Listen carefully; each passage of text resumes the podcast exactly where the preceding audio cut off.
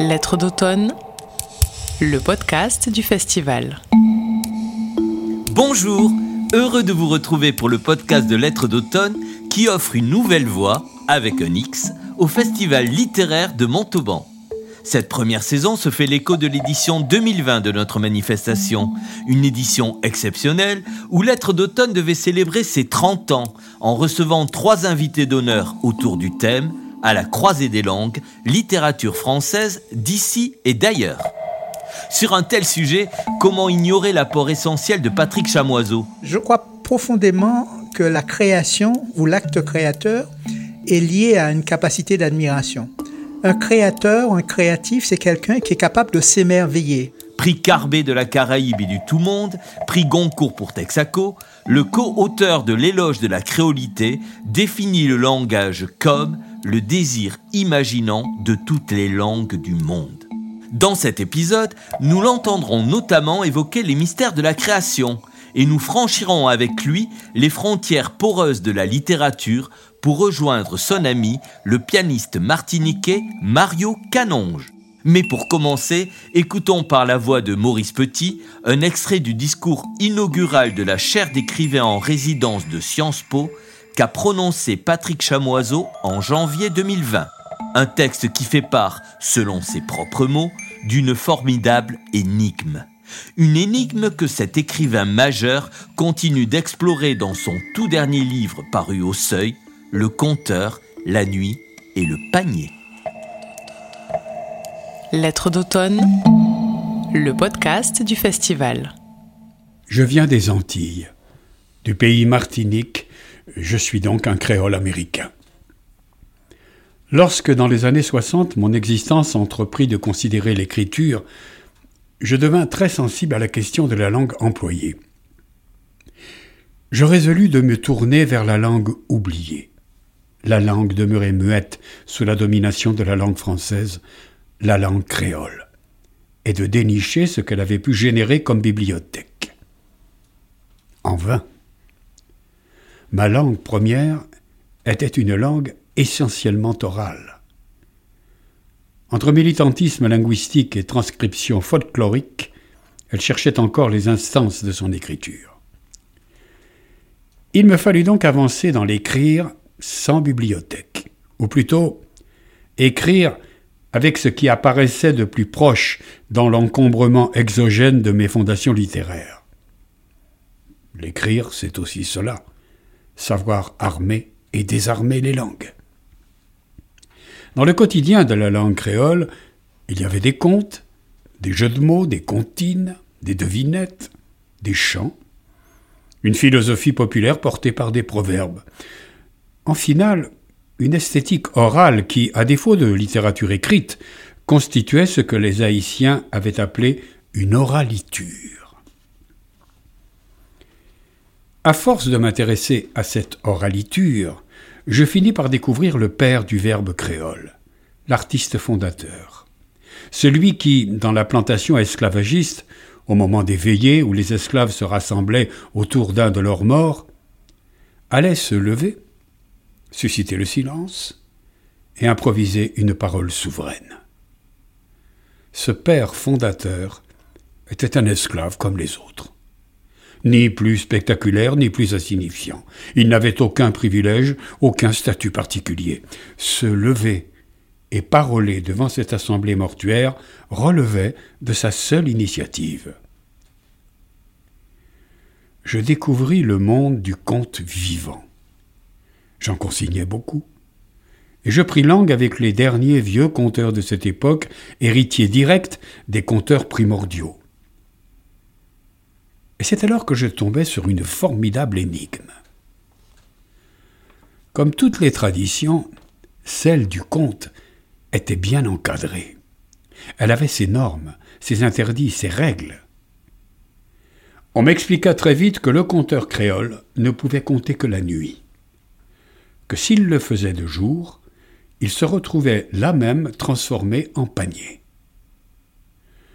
Les questions avaient mené Bancoulélé dans mon esprit. Mais pourquoi compter la nuit? Quel maléfice pouvait bien accompagner le jour? Il y avait déjà là de quoi me tourmenter, mais le pire était l'énigme du panier. Qu'est-ce qu'une sanction si dérisoire pouvait bien signifier? L'imaginaire créole dispose de suffisamment de cruauté pour condamner à une transformation bien plus terrible que celle du panier. Le contrevenant aurait pu être changé en Beta Manhibé, en Agulu Guanfal ou en Ela Bebetum. Pourtant, la tradition avait choisi la sanction dérisoire du panier. La réponse à cette question n'était nulle part. Le monde de l'oralité n'est paradoxalement pas très causant. Les vieux conteurs ne transmettent leur savoir qu'à ceux qui le méritent. Ils ne cherchent pas de disciples, les disciples les trouvent. Et quand ils les ont trouvés, le seul moyen de grappiller un peu de transmission est de s'accrocher, vaille que vaille, aux souliers du conteur. Seul le vraiment doué parviendra à ramener un peu de connaissance de sa présence à peine tolérée auprès du maître. La transmission se fait pour l'essentiel sans beaucoup de paroles, par la proximité, l'observation, l'imitation, la sensation, l'humilité, et cette dose d'inconscience qu'il faut pour ambitionner de devenir un maître de la parole. L'écrire, c'est cela aussi, une inconscience faite d'humilité lucide et de prétention folle. Il était donc illusoire d'espérer une réponse quelconque à des questions précises. J'avais beau supplier les vieux conteurs. Mais pourquoi un panier, papa? Il me disait Pourquoi pas un panier, mon fils? J'avais beau insister. Mais c'est quoi ce panier, papa? On me disait en souriant Ah Quelle jolie question, mon fils Bonjour Patrick Chamoiseau. Bonjour. Pour commencer ce dialogue, je voudrais souligner une de vos caractéristiques très touchantes, me semble-t-il, que vous parliez d'Aimé Césaire, d'Édouard Glissant, ou encore que vous évoquiez Edgar Morin, vous ne cessez de rendre hommage, de rendre grâce. Ce n'est pas si fréquent, expliquez-moi. C'est le contexte antillais qui, qu'il faut avoir en tête. Donc, la Martinique fait partie des Petites Antilles. Les Petites Antilles, pendant la colonisation, a été, euh, ont été soumises au, au, système des plantations. Donc, la Martinique était couverte de plantations et dans ces plantations, il y avait des esclaves, euh, des Africains qui étaient jetés en esclavage. Et puis là, il y a eu tout un processus de mélange, etc., etc. Donc, la matrice, euh, une des matrices de la culture populaire antillaise, c'est la plantation esclavagiste. Or, le problème de la plantation esclavagiste, c'est que ça n'a rien d'humain, quoi. C'est vraiment du racisme, euh, du discrédit, euh, des luttes intestines, euh, euh, les esclaves qui se battent entre eux, qui se mésestiment, qui intériorisent l'infériorisation mise en place par le maître. Enfin, tout un tas de difficultés qui reste très active aujourd'hui euh, en Martinique. Beaucoup de nos comportements culturels, entre guillemets, et même de nos structurations psychologiques viennent d'un certain nombre de pesanteurs historiques qui relèvent de la période esclavagiste. Et parmi ces, ces pesanteurs, il y a la, la, difficulté que nous avons encore à, à nous admirer nous-mêmes. non seulement admirer certains aspects de notre culture, il a fallu vraiment du militantisme très actif pour qu'on on se dise oui mais la langue créole elle est là elle est belle il faut la comprendre etc regarder le paysage autrement que sous l'angle touristique. Il y a eu tout un travail de reconquête de ce que nous étions et pour pour échapper à la à l'infériorisation euh, qu'on nous avait euh, quasiment inculqué. Et parmi cela, on a encore cette tendance à ne pas nous admirer nous-mêmes. Et j'ai toujours été frappé de ça. Et ce qui m'a alerté, c'est que je crois profondément que la création ou l'acte créateur est lié à une capacité d'admiration. Un créateur, un créatif, c'est quelqu'un qui est capable de s'émerveiller, de s'émerveiller euh, sur les qualités d'une personne, euh, sur ce qu'elle a de formidable, sur ce qu'elle apporte, etc. Et de ne pas être en, en, discrédit permanent ou en conflit permanent, mais retrouver cette capacité enfantine de, de s'émerveiller et aussi de, de célébrer. Et il m'a paru important, euh, depuis que euh, j'ai pu écrire ce que j'écris, notamment après avoir lu Le Malmort d'Édouard Glissant et aussi après euh, avoir rencontré Césaire pour faire ma négritude quand j'étais adolescent, euh, j'ai toujours euh, compris que mon admiration pour eux euh, l'effet qu'ils ont produit sur moi a participé de ma capacité à pouvoir créer des choses qui relèvent de moi-même. Ce qui fait que le, le sentiment d'admiration est pour moi absolument central. Ce qui fait que très souvent les gens me disent ouais mais tu parles beaucoup de glissant, il faut parler de toi, etc. Je dis non. Ce qui est important, c'est que les Antillais qui ne lisent pas encore Glissant ou qui lisent mal Césaire doivent vraiment aborder ces lieux, euh, ces expériences esthétiques-là, les aborder avec une capacité d'émerveillement. Et ça, c'est, peut-être pourquoi je suis, euh, je suis dans, dans ce, cette, cette attitude enfantine, je dirais, qui est de, de célébrer en permanence. Mais je n'étais pas le seul. Hein, dans Saint-John Perse, dans Éloge, il écrit lorsqu'il parle de son enfance, ça aussi ça m'avait beaucoup frappé, il dit je parle dans l'estime. C'est-à-dire que le poète, il regarde autour de lui et il regarde dans l'estime. Et c'est l'estime qui ouvre les, les, clés, les clés nouvelles, les, les angles de vue nouvelles, les lignes de fuite, les horizons inattendus. Regarder avec estime, c'est véritablement euh, ouvrir la voie de nouveaux possibles. Dans le sillage d'Édouard Glissant, justement, vous évoquez régulièrement les notions de relation et de tout monde.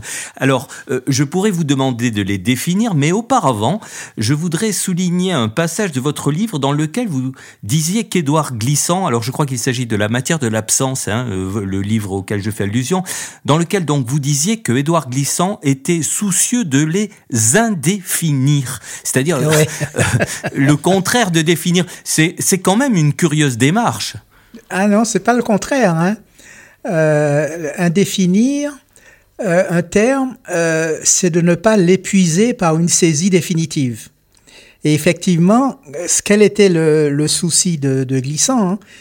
On peut dire que globalement, il a tiré les leçons euh, de l'esclavage, de la colonisation et de tout ce que nos populations ont vécu dans les Amériques et les Antilles. Et parmi les tendances euh, dont on, a souffert, notamment des colonialistes, euh, c'était l'idée qu'ils avaient une explication définitive du monde. Ils savaient ce qu'était la civilisation, quelle était la langue la plus belle, quel est le Dieu véritable, etc., etc. Tout un ensemble de vérités définitives qui nous ont fait un mal absolument incroyable. Et, tous ces gens avaient, entre guillemets, des valeurs et des principes, et très souvent, ils étaient enfermés dans des systèmes de pensée ou des pensées de système. Ce qui fait que Glissant, lorsqu'il va lorsqu'il va tirer la leçon du crime, parce que l'intérêt du crime, c'est pas simplement de dénoncer ou d'accuser, mais c'est de tirer la leçon du crime, il va se dire, mais, mais ces pensées de système, qui essaye d'épuiser la, réalité, d'épuiser la complexité du monde, qui essaie de nous donner des solutions définitives, d'ériger des vérités qui ne bougent plus, ce sont des systèmes très dangereux parce qu'on voit ce que ça a donné. Ce qui fait que lui-même, lorsqu'il a commencé à penser notre situation, notre condition au monde, il s'est dit, il faut pas que je tombe dans la pensée de système ou dans le système de pensée, et c'est pourquoi il s'est déclaré poète être poète, c'est-à-dire, il dit, moi, ce que je fais, c'est, c'est moins la production d'un travail intellectuel ou d'un travail conceptuel que de la production d'une poétique. Et c'est quoi la poétique? C'est assez simple. Hein L'être humain, d'une manière générale, il est articulé sur deux densités, je dirais. La densité prosaïque, et dans la densité prosaïque, on a le manger, le boire, la sécurité, euh, attaque défense quoi. C'est le cerveau, c'est le cerveau reptilien. C'est toute une partie euh, auquel on, on, doit répondre parce que euh, si on ne répond pas à ça, il y a menace, il y a disparition, il y a agression, il y a bon.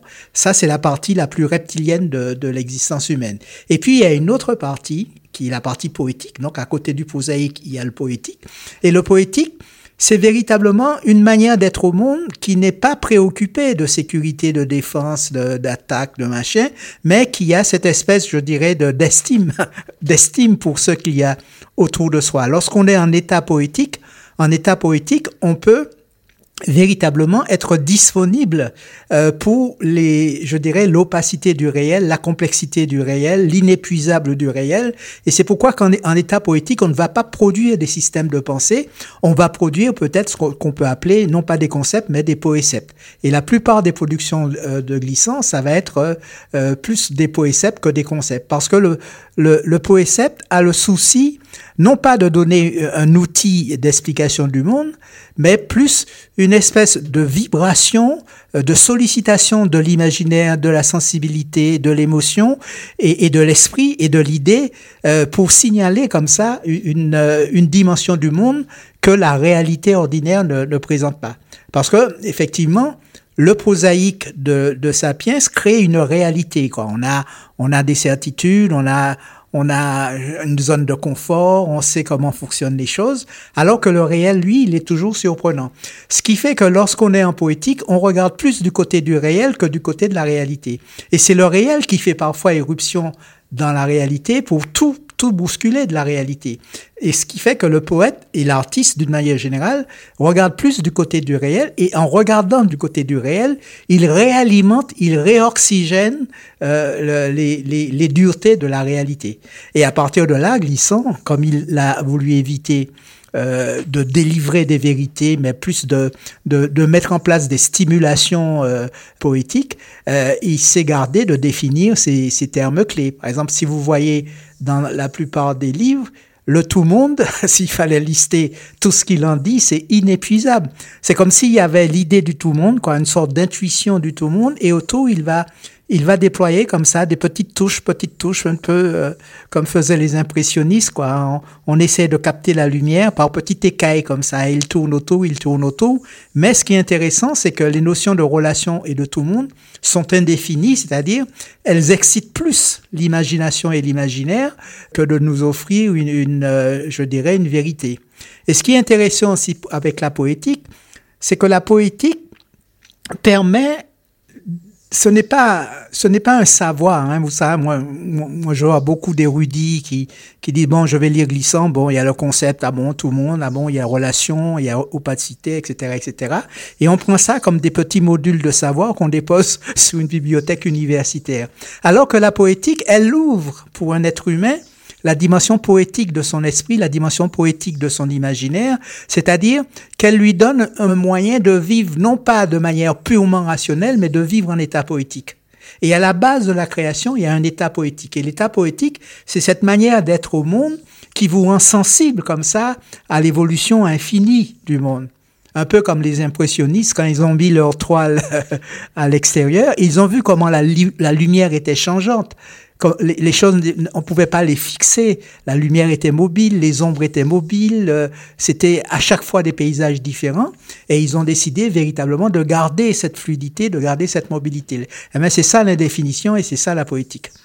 Il n'est pas nécessaire d'être poète pour être en état poétique. Vous-même, je crois que vous réfutez ce terme de poète. Vous. Hein. Oui, je suis pas poète formel, c'est-à-dire que moi, je n'ai pas, je n'ai pas la capacité. La poésie, c'est c'est le, c'est véritablement la base de l'expression euh, l'expression littéraire. C'est le c'est le je dirais l'incandescence première. C'est le feu c'est mais pourtant quand on vous lit on a vraiment l'impression d'avoir un poète en face de nous. Non on a on a on a un état poétique. Et c'est pas pareil. Un, un grand poète il déploie dans la langue un langage le poète, c'est qu'il essaye de capter l'indicible, l'indescriptible, euh, l'insaisissable et même l'impensable. Un grand poème, c'est quelque chose qui essaye de frôler comme ça euh, une perception que la raison ne peut pas saisir et qui, et qui, reste, qui reste un mystère. Et c'est ça qui ouvre l'imagination et l'imaginaire. Alors qu'un état poétique, effectivement, c'est une manière d'être en face du réel qui ne s'embarrasse pas des, des colonnes et des, des, cadres et des raideurs et des vérités de la réalité ordinaire. Être en état poétique, c'est avoir cette disponibilité mentale, imaginative, sensible, émotionnelle, qui fait que l'idée est nourrie par l'émotion, que la sensation nourrit l'idée, que l'idée renvoie à des émotions. C'est véritablement une manière artistique d'être au monde. Et ça, ça change tout. Ce qui fait que mon écriture, elle n'est pas purement prosaïque, c'est-à-dire qu'elle n'est pas efficace en termes de description, parce qu'il y a beaucoup d'opacité, mais du point de vue poétique, elle essaie à tout moment de capter dans ce que j'aborde, de capter des choses qui sont indescriptibles. Et c'est là que l'état poétique est intéressant, parce qu'il nous met en face de quelque chose qui est fuyant, qui est inconnaissable et qui est insaisissable. Par définition, l'artiste, c'est celui qui regarde du côté de l'inconnu. L'artiste ne regarde pas du côté du réel. Il regarde ce qui, dans la réalité, est inconnu. Et ce qui, au-delà de la réalité, dans le réel inconnaissable, ce qui reste stimulant en termes de renouvellement de nos conceptions, de nos sensibilités, de nos sensations, etc., etc. Stimulant, mais très inconfortable. J'ai vu que, par exemple, il y avait le vœu d'exprimer l'indicible. Euh, comment peut-on euh, se livrer à un combat qu'on sait perdu d'avance? Le combat est perdu d'avance, en ce sens que toute la littérature est, est, est, un mystère pour, pour les écrivains. Jusqu'à maintenant, lorsque j'écris, la question que je me pose fondamentalement, indépendamment des autres thèmes que je me pose, je me dis, mais qu'est-ce que la littérature? Comment on peut aborder à, à ce mode de connaissance euh, des situations humaines et de connaissance du monde? Donc, c'est une question permanente. Et, et Faulkner, lorsqu'on lui parlait de ça, il, il disait, euh, il jugeait de ses livres à l'aune de, de, ses échecs. Il disait, ah, tel livre, c'est mon plus bel échec. Et il était content parce que c'était des échecs glorieux. Il avait beaucoup essayé et donc euh, l'ambition était énorme. Mais effectivement, on retombe toujours sur un inaccessible. Donc, lorsque l'indicible, les moi, ce que je dis, hein, généralement, c'est que lorsque la vision artistique, la vision poétique ou l'état poétique se retrouve en face du réel, ce que l'état poétique perçoit, ce sont des configurations de force. Les artistes perçoivent des forces. Bacon, il percevait des forces, des forces euh, d'oppression, des forces d'écrasement, des forces de fuite, etc. Et à partir de cette perception des forces, il va non pas opérer un récit de ce qu'il voit, mais il va tenter une saisie des configurations de force. Et un grand tableau, c'est la saisie d'une configuration de force qui s'est imposée à la vision poétique du peintre. Et pareil pour le, littérateur. Aujourd'hui, pourquoi les, grands romans ne sont plus dans la logique du récit? Parce que le récit, en face du réel, la démarche récit, c'était une démarche qui visait à produire de la réalité. On a un petit commencement, on a quelques petits soubresauts, et puis ils se marièrent, ils eurent beaucoup d'enfants. On a réduit le réel à de la réalité. Alors qu'aujourd'hui, un grand roman, un grand texte littéraire, c'est quelque chose qui nous ouvre à une infinie complexité. C'est quelque chose qui nous dit, mais les choses sont beaucoup plus complexes qu'on ne le pense. Pour autant, n'y a-t-il pas l'écueil de l'habileté? Jacques Brel a expliqué l'arrêt de sa carrière, je suis sûr que vous en souvenez, pour cette raison-là. Il devenait trop habile. Oui, oui. Alors, c'est un sujet que je développe dans mon dernier livre, Le compteur, La nuit et le panier. Et ce que je crois, fondamentalement, d'après l'expérience que j'ai pu analyser du compteur créole dans la plantation esclavagiste, c'est que à l'orée de la création, il y a d'abord un état poétique. Un artiste, un écrivain, un photographe, un chanteur, c'est quelqu'un qui vit en état poétique. C'est-à-dire qu'il ne vit pas comme quelque chose d'ordinaire, quelqu'un d'ordinaire. C'est quelqu'un qui qui pense avec ses émotions, qui pense avec ses sensations, qui, qui ne voit pas dans le réel que la réalité. Il voit d'autres choses. Il peut s'émerveiller d'un rayon de soleil. Enfin bon, une espèce de, de je dirais, d'estime générale et de capacité d'émerveillement et d'être, euh, je dirais, d'être ému par le réel qui fait que euh, il se trouve en état poétique. Et c'est parce qu'il est en état poétique, lorsqu'arrive le moment de la création, qu'il va devoir faire quelque chose qui est, assez fondamental, c'est-à-dire vider la plage, hein, pour, pour, pour pas rester dans le, le, domaine de la littérature. Deleuze expliquait que ce qui crée l'angoisse de la page blanche pour l'écrivain, ce n'est pas que la page soit blanche, c'est parce qu'elle est pleine. Effectivement, elle peut être blanche, mais elle n'est pas vide. Et il dit que l'écrivain, avant même de commencer à écrire, il a de l'angoisse parce qu'il se dit comment je vais débarrasser ma page du déjà dit, du déjà vu, du déjà écrit, du déjà pensé, du déjà, etc., etc. Et tous les artistes se posent la problématique de vider leur toile, de vider leur partition, de vider, d'aller au-delà du réel, c'est-à-dire d'aller vers l'inconnu, euh, au-delà de la réalité, d'aller vers l'inconnu du réel. Et ça, ça demande la mise en place d'une sorte de catastrophe, ce que j'appelle une catastrophe, euh, euh, une catastrophe esthétique, c'est-à-dire une sorte de désordre émotionnel qui fait que l'artiste, non seulement il va rompre avec tous les canons du beau de son époque ou de sa période, mais il va aussi rompre avec lui-même. Normalement, il doit être entré en catastrophe esthétique, c'est entrer en rupture avec tout ce qu'on a déjà écrit, toutes ses habitudes, toutes ses manières de faire, toute la petite, toute la, je dirais, le, le confort que l'on s'est créé dans les, les, créations précédentes. Normalement, le grand artiste, à chaque fois, il, il jette sa peau sur la table. Il se précipite dans l'inconnu. Et, et, et, avant donc l'acte de création, il y a le moment catastrophe. Et le moment catastrophe, effectivement, c'est ce moment qui permet de renouveler le regard, de renouveler la perception, de renouveler l'écriture. Alors, ce qui peut se produire, c'est qu'à un moment donné de sa vie, euh, l'artiste n'est plus en mesure de supporter cette déflagration émotionnelle que représente la catastrophe esthétique. Et, et c'est vrai que progressivement, les artistes, ils réduisent leur niveau de catastrophe et puis ils entrent dans des petites continuités, ils s'imitent eux-mêmes, ils restent dans l'air du temps, etc., etc. Et ça s'amenuise comme ça. Généralement, les artistes ne s'en aperçoivent pas, mais quand quelqu'un comme Brel voit que son niveau de catastrophe esthétique n'a plus la puissance de ce que ça avait auparavant, il peut décider euh, de cesser de, chanter ou de cesser d'écrire. Et ça, ça, je comprends tout à fait. Parce que l'autre élément aussi, c'est que la puissance créatrice, lorsqu'on est un grand créateur, le grand créateur, c'est quelqu'un qui est toujours, d'une certaine manière, dans la sobriété.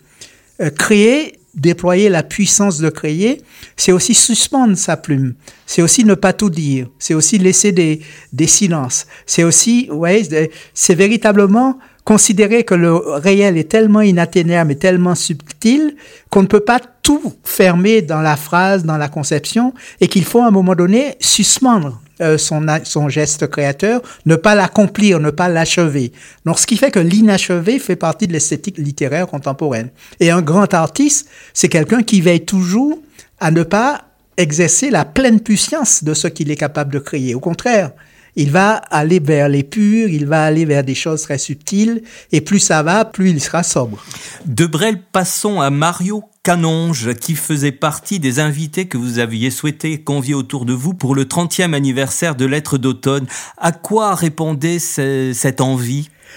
Ah oui, c'est-à-dire les Mario Canonge, c'est un, grand artiste du, du jazz, euh, du jazz antillais, oui, du jazz tout court.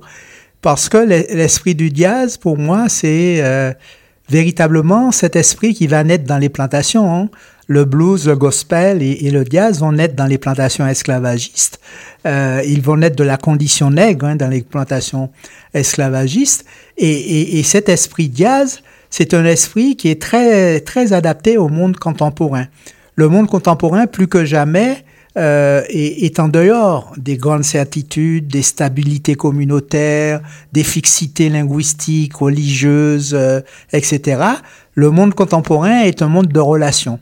Et lorsqu'on est précipité dans des flux relationnels, il faut qu'on ait une capacité à pouvoir mobiliser toutes ces facultés créatrices et tout ce qui passe autour. Et l'esprit jazz, c'est un esprit qui s'articule sur deux éléments fondamentaux. C'est d'abord l'individuation, ce n'est plus quand, quand, un artiste de jazz prend son instrument, ce n'est pas toute une communauté, une tradition communautaire qu'il va exprimer. Il va exprimer une expérience individuelle dans un monde relationnel. Et l'autre élément, pour exprimer cette expérience individuelle, il n'aura pas de partition communautaire. Il n'y a pas, c'est pas comme dans un, un, orchestre philharmonique, la partition est donnée. Tous les grands artistes de jazz ont été obligés d'improviser donc individuation, expérience individuelle et improvisation, ça ce sont les piliers de l'esprit jazz, mais ce sont aussi les piliers de l'esthétique artistique contemporaine. Dans la littérature contemporaine, et c'est pourquoi on peut dire que la littérature abandonne le récit au profit de la saisie. La saisie de quoi? La saisie d'une configuration de force dans une situation humaine ou dans une situation euh, du monde. Et cette saisie se fait sur des bases très subjectives, l'expérience d'une conscience artistique individuée qui ne va pas exprimer une partition communautaire, mais qui va réagir aux éléments d'une expérience qui sont complètement ouverts. L'artiste de Diaz, l'esprit de l'improvisation, c'est véritablement l'esprit qui est debout comme ça sur une grande scène battue par tous les vents du monde et qui se met à écouter. Mike Davis, quel que soit le son qu'il entendait, son ethnique, son religieux, il écoutait attentivement et il, captait, il faisait son miel de tout ce qu'il existait. Il n'était pas enfermé dans une logique euh, ni linguistique, ni culturelle, ni identitaire. Il était véritablement riche de toutes les expressions, de toutes les musiques, de tous les sons, de toutes les langues. Ça, c'est la, situation de l'artiste contemporain et aussi la situation de, l'écrivain contemporain. C'est pourquoi moi, je suis assez partisan euh, que dans les festivals littéraires, on est, on est de la musique. Il n'y a aucune raison comme ça d'isoler l'écrivain, etc., dans une postule intellectuelle. Non, le lieu de, la, de rencontre de la littérature, c'est aussi le lieu de la musique, c'est aussi le lieu de la nourriture, c'est aussi le lieu de la danse, c'est le lieu de l'esprit de création. Et il faut complètement revoir, me semble-t-il, euh, les canons habituels des, des festivals qui ont cours. Et justement, nous avons eu la chance d'interviewer Mario Canonge. La toute première question que je lui ai posée concernait les circonstances de votre rencontre. Eh bien, bonjour d'abord. Eh bien, on est tous les deux de la Martinique. Patrick, euh, je le connaissais, euh, je vais dire vaguement d'abord au travers de ses écrits. Il faut savoir que Patrick également était dessinateur quand il était tout jeune, euh, écrivain bien sûr, et c'est quelqu'un qui a toujours adoré la musique. Euh, je sais, mais j'ai pas vécu ces moments avec lui, mais je sais que quand il était jeune, il suivait les orchestres et il voulait toujours jouer. Il voulait jouer du maracas ou des choses comme ça, des choses euh, qui n'étaient pas très difficiles, mais enfin, il voulait être dans l'orchestre, quoi. Et en fait, Patrick, je l'ai rencontré il y a, on va dire, 25 euh, ans. il m'a invité chez lui, voilà, à manger on a fait connaissance et puis il m'a fait rencontrer euh, Édouard Glissant. Et euh, ils sont venus, euh, je me souviens, dans un, concert que j'ai donné en Martinique. C'est quelqu'un que j'apprécie beaucoup, et d'abord par ses écrits. Et puis il faut savoir que à une époque, moi qui ne lisais pas du tout, il y a à peu près une, vingtaine d'années, je l'appelle et je lui dis, Patrick, je voudrais commencer à lire des choses mais je ne sais pas par quoi commencer. Et euh, il me dit déjà commence par le premier, par le premier livre, premier bouquin. Alors je me suis dit bon, je vais commencer par quoi? Alors j'ai commencé par lire un, truc de Césaire, le cahier d'un retour. Après, je me suis dit, bon, alors, euh, Patrick Chamoiseau, je le connais un peu, je vais lire un bouquin de Patrick Chamoiseau. Et je me suis dit, bon, après, euh, il y a, d'autres gens qui écrivent des choses euh, en, Martinique, alors j'ai commencé à lire Confiant. Et puis, au fur et à mesure, euh, je me suis dit, bon, je, lis un petit peu cette littérature antillaise, je vais essayer d'aller un peu plus loin. Alors, je suis allé dans la Caraïbe, un peu de façon plus large. Alors, d'abord la Guadeloupe, puis ensuite Cuba, et ensuite l'Amérique du Sud. Puis je me suis dit, bon, je m'arrête pas là, je vais commencer à lire un peu des choses qui viennent de l'Europe. Parce qu'au départ, en fait, c'est vrai que dans la musique, on est tellement pris par notre musique que... que oui, mais pardonnez-moi de vous couper, mais j'ai l'impression que vous parlez de votre musique aussi en même temps. Là, quand vous faites référence à tous ces territoires, tous ces pays, euh, votre musique se nourrit aussi de ça, non? Ah oui, bien sûr. Et de toute façon, moi je suis un Caribéen, mais un homme qui voyage, qui a voyagé, et euh, je me nourris de tout ce que j'entends, et en même temps en défendant ce que je suis. Donc dans ma musique, on entend euh, ce que je suis, ce qui je suis, euh, au travers des, des rythmes, euh, des, des, choses que je puise dans le, dans le tambour, dans des choses traditionnelles, mais en même temps, on entend une modernité différente, c'est-à-dire la rencontre avec d'autres cultures. Et puis, je, lorsque Patrick m'a fait rencontrer euh, Glissant, euh, j'ai compris ce, ce, ce qu'il appelait la, la, la, la, créolité, c'est-à-dire le, le, le, fait de, de s'ouvrir de s'ouvrir au monde et en même temps de, de, rester euh, ce que l'on est. Euh, de ne pas oublier le, le, potomitan de ce que l'on est. Alors, Lyon, euh, ben, comme vous venez de le faire, littérature et musique. Euh, souvent, j'ai remarqué que les écrivains étaient jaloux des musiciens parce que euh, il y a une liberté, une universalité. Qu'est-ce que vous pensez de, de ce regard qu'on pose les écrivains sur les musiciens? Il ne vous a pas échappé, je suppose. Bon, je sais pas s'ils sont jaloux des musiciens. On pourrait dire aussi que les, que les musiciens sont jaloux de, des écrivains de cette, euh, de cette façon, de cet imaginaire. Mais je, je pense que euh, je me souviens avoir entendu dans une, une fois où j'étais j'étais euh, dans cette commune du Diamant en Martinique où il y avait euh, Glissant et, et Patrick Chamoiseau. Et j'ai entendu à un moment, j'entendais Glissant parler de l'écriture automatique. Et en fait, nous dans la musique, une fois qu'on a un certain vocabulaire musical, euh, à un moment, le but, lorsqu'on joue, lorsqu'on joue euh, avec d'autres musiciens, une fois qu'on a exposé le thème, le but c'est d'improviser.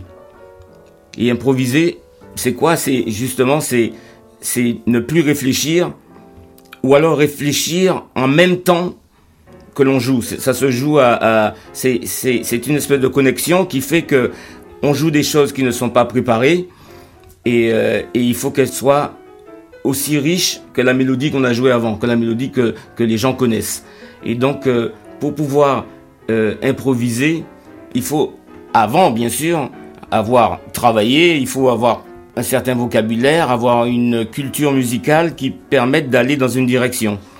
Et je fais ce parallèle avec cette écriture automatique qui, à mon avis, va un petit peu dans le même sens. Alors je ne sais pas si les écrivains rêvent euh, tous d'avoir une écriture automatique comme les musiciens qui seraient des qui sont des improvisateurs mais enfin moi je fais ce parallèle quoi. En tout cas, peut-être un début de réponse dans la matière de l'absence de Patrick Chamoiseau parce que j'ai relevé ces mots, l'esprit jazz est par essence un esprit religieux, je veux dire qu'il relie infiniment et qu'il libère ainsi. Dans l'alchimie implosive de l'instant, les improvisations se fécondent sans cesse. Euh, cet esprit religieux, ça vous parle ça? L'esprit jazz est euh, par essence un esprit religieux? Moi, je suis quelqu'un de plus euh, terre à terre, mais je comprends très bien que l'esprit religieux puisse euh, emmener vers quelque chose de divin euh, lorsque l'on joue. Mais je crois que moi, tout en restant quelqu'un de très pragmatique, quand j'improvise, j'arrive à être, à, à sentir que ce n'est plus moi lorsque je joue, que je suis dans une autre dimension. Et je sais pas si c'est ça l'esprit divin, mais en tout cas, euh, il m'arrive d'avoir ces sensations. Et les musiciens, quand on improvise, on, a, on a tous, quand on sent que les choses euh, décollent, on est tous dans cette, dans une espèce d'univers euh, parallèle et où, on, où, on, se sent, on sent que les choses, on ne, tout en improvisant, on ne maîtrise pas non plus ce qui se passe. Voilà. Et c'est bon, ça c'est fabuleux quoi. Pour terminer, ben justement, si Patrick Chamoiseau euh, se retrouvait euh, en face de vous, quelle est la question que vous souhaiteriez lui poser maintenant? Bien, je le demanderai, puisque je sais qu'il adore la musique. Hein, Qu'est-ce qu'il attend pour s'y mettre et venir nous rejoindre, même même en amateur? Euh, je sais qu'il adore la musique, mais euh, des fois on, on, se dit que ah non on est trop vieux pour faire ci, pour faire ça. Et moi je pense que il, n'y a qu'une chose qui compte, c'est la passion. Je sais qu'il a cette passion, euh, voilà, il n'a plus qu'à s'y mettre. oui, oui, c'est vrai qu'il a raison. J'ai toujours été très intéressé par, par la musique. En plus, j'ai dans ma famille un frère musicien et j'ai eu la chance euh, de l'accompagner dans son orchestre. Mais j'ai aussi hein, donc pratiqué un peu de musique hein, de manière très, très élémentaire. Donc j'accompagnais mon frère qui était batteur dans, dans un orchestre et je me mettais à côté de lui et je jouais de la percussion, un peu de, un peu de sillac, un peu de cloche, enfin bon, des, et parfois un peu de tumba, de tambour. Donc j'étais plus dans les percussions. Donc j'ai fait un petit peu de percussion euh, dans, dans ma jeunesse. Mais ce qui est, euh, ce qui me semble aujourd'hui euh, difficile, c'est que j'ai l'impression que un art, c'est il faut une vie pour un art. Et, c'est vrai que j'ai abandonné le dessin, j'ai abandonné la musique et, que toute ma sensibilité est organisée autour de la, je dirais, de la, perception littéraire du, du monde et des situations humaines. Et cette perception-là, euh, très difficile euh, de l'ajouter à d'autres perceptions. On, peut, hein, un, écrivain peut griffonner des trucs, euh, gratter un petit truc sur une guitare. Bon, ça c'est pas. Mais arriver au, au, niveau de, je dirais, de d'étendue et de profondeur euh, qu'il euh, qu'il peut atteindre lorsqu'il a véritablement consacré à sa vie à cet aspect-là, ça c'est impossible. Donc euh, j'écoute de la musique un petit peu, mais bon, je serai jamais musicien. Je voudrais terminer euh, ce dialogue par une référence à Frères migrants qui est paru donc en 2017 au Seuil et qui évoque le, le drame des réfugiés en Europe. Vous aviez parlé à son sujet d'une lueur destinée aux hygiènes de l'esprit. Autrement dit, vous aviez fait preuve d'une très grande humilité. Vous ne pensez pas que euh, la littérature a un pouvoir plus grand que ça sur la marche du monde? Non, ce que je crois fondamentalement, c'est que il y a deux modes de connaissance euh, pour l'Homo sapiens. C'est le mode de connaissance rationnel qui a donné l'esprit scientifique, les approches méthodiques, etc., et les systèmes de pensée ou les pensées de système. Et puis, donc l'approche conceptuelle, et puis il y a l'approche poétique euh, qui est faite sur des perceptions relevant de l'image, de la sensation, du rythme, de la couleur, qui sont aussi des modes de connaissance. Et c'est vrai que le néolibéralisme a tellement desséché la politique et, a tellement réduit à l'économie que euh, insidieusement, l'imaginaire ordinaire dans le monde contemporain, c'est réduit à l'économie. Et c'est vrai que si on a une approche économique du problème des migrants, on va trouver toutes sortes de justifications pour ne pas les recevoir, les humilier, les enfermer dans des camps, etc., etc. Donc il y a une sorte de dessèchement de l'esprit, donc une sorte d'infection qui s'installe dans un esprit. Lorsque jour après jour, et même jusqu'à aujourd'hui, des dizaines et des dizaines de femmes, d'enfants meurent en Méditerranée, que ça ne fait même pas la une des journaux, ça veut dire qu'on s'habitue à, à, à l'insoutenable et à l'inadmissible. Et quand on commence à s'habituer à l'inadmissible, c'est que on a un problème mental, c'est-à-dire que la, la, la sensibilité, la, l'humanité que l'on a en soi, l'état poétique est affecté, il est, il est desséché, il est détruit. Ce qui fait que lorsque je fais une intervention poétique, hein, lorsqu'on le faisait avec Glissant dans les textes comme Manifeste. L'idée n'était pas de changer le monde, mais de, de, de réveiller, euh, de stimuler les imaginaires pour que d'autres possibilités, d'autres oxygènes, d'autres lignes de fuite, d'autres agencements puissent intervenir dans, dans l'esprit de, des différents individus et créer du nouveau. C'est ça, c'est tout ce qu'on peut espérer. Peut-être pas changer le monde, mais changer un peu les, les imaginaires. Pensons à ces enfants qui ont vécu, qui vivent encore cela. Ils ont connu la violence du monde qui vous refuse. De camp en camp, de mur en barbelé, ils ont connu et l'ivresse et la mort, toutes les nuances des chaleurs et du froid. Ils ont vu pleurer ceux qui les secouraient, ont vu aussi des yeux de glace. Ils ont, de fait, connu une autre manière de vivre et d'habiter le monde. Ce que nous avons à plaindre en eux, c'est notre propre misère, avec laquelle nous avons tenté de nier leur existence, de tolérer leur mort. Ce que nous avons à envier chez eux, c'est désormais ce qu'ils lisent dans le monde que le monde lit en eux, et donc ce que nous ne savons plus du monde et que le monde ne peut plus lire en nous. Les migrants font partie de cette mondialité qu'il nous faut mettre en œuvre. Ne pas les organiser, ne pas tout réorganiser avec elles n'assure aucune protection aux nations. Bien au contraire. C'est ouvrir la voie aux assèchements éthiques. On ne démondialise pas l'humain.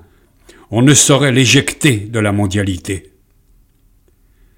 Avec humilité, bienveillance, éclat poétique et créativité, on ne peut que lui organiser une aisance planétaire multitransculturelle. Ce que vivent les migrants relève d'une seule aventure très ancienne et qui continue encore notre aventure humaine. Aucun humain ne saurait en être l'impassible spectateur ou s'exonérer du poids de ses souffrances. Il n'y a qu'un seul film. La fin sera la même pour tous. À travers eux, c'est toujours la vie qui vient, qui bondit, qui traverse, qui appelle. Ce n'est jamais la mort. S'opposer à la vie, c'est comme choisir la mort. Faire souffrir, faire mourir, mourir soi-même infiniment. Ce qu'ils vivent n'est pas le destin d'une horde, l'indistinct d'une masse, ce sont des poussées individuelles qui construisent des personnes dans l'émulsion du monde. La masse s'égaye, les personnes restent. Leurs expériences s'additionnent et font partie du monde, le façonnent, le construisent. Seule une politique du soin portée à l'individu, permettant à chacun de se construire une radieuse personne dans le tissu grand déplié du monde, favorisera des régulations mondiales efficientes. Dès lors, tous nos combats sont liés. Chacun se retrouve, pour ainsi dire, réfugié dans chacun. Une même dépendance relie les uns et les autres. Notre plénitude est faite de la plénitude de personnes inconnues qui pourtant sont en nous. Tout l'inconnu du monde soutient notre connu, l'anime, le détermine aussi. Le solidaire s'impose comme principe pour chaque souveraineté nationale, pour chaque individu. Une solidarité ardente et multiforme. Les camps migratoires sont des lieux où quelque chose de nous s'étiole ou autre chose de nous s'ébranle vers autre chose. Nous y avons une faiblesse et une force. Faiblesse immense, force balbutiante. Nul n'avait tiré leçon relationnelle de la traite des nègres. La porte se vit ainsi ouverte au génocide des Herreros, des Namas, aux camps nazis, aux goulags, aux carnages coloniaux, aux exécutions d'anticolonialistes. Une perte de vigilance, ne serait-ce qu'une seconde, induit l'éruption d'inconcevables hurlants. Considérez que chaque vie est élan vers chaque vie, que chaque vie ne peut que prendre soin de la vie. Restez sensible à ce que l'idée de l'humain, le nom d'humanité, a de plus humble et de plus lumineux. Un peu comme Saint-Exupéry, qui contemplait du haut de son avion, durant ses vols de nuit, l'archipel de ces petites lumières qui figuraient des villes, des villages, des hameaux, des demeures solitaires. Chacune de ces lanternes, infime, enfouie dans la nuit impériale qui couvrait et le ciel et la terre, devenait une quintessence d'humanité et emplissait le poète d'émotions. Chacune était un concentré d'attentes, de rêves, de réalisations, de projets et d'accomplissements. Chacune vivait à la fois de passé et d'avenir, d'immobile, tout comme d'extension sans limite. Ces archipels ne faisaient pas disparaître la nuit, ni sur terre, ni dans le ciel il la remplissait d'une douce poétique, d'une danse de permanence et de résolution qui faisait de la nuit une amorce d'aubes promises et d'aubes inéluctables.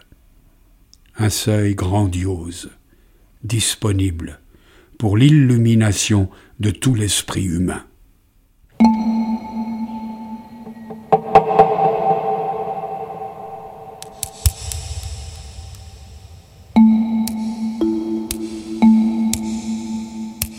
C'était Lettres d'automne, le podcast, saison 1, produit par Confluence et réalisé par Mathieu Viguier du studio Cute. Entretien Brice Torresias, lecture Maurice Petit, musique Mario Canonge, musique du générique Alexis Kowalczewski. Nous remercions vivement l'ensemble des partenaires qui soutiennent le festival Lettres d'automne. Vous pouvez retrouver les autres épisodes de Lettres d'automne, le podcast, sur toutes les plateformes d'écoute et sur confluence.org et vous pouvez également suivre la programmation de Confluence en vous abonnant à notre lettre d'info. N'hésitez surtout pas à commenter et à partager ce podcast sur les réseaux sociaux. À bientôt! Lettres d'automne, le podcast du festival.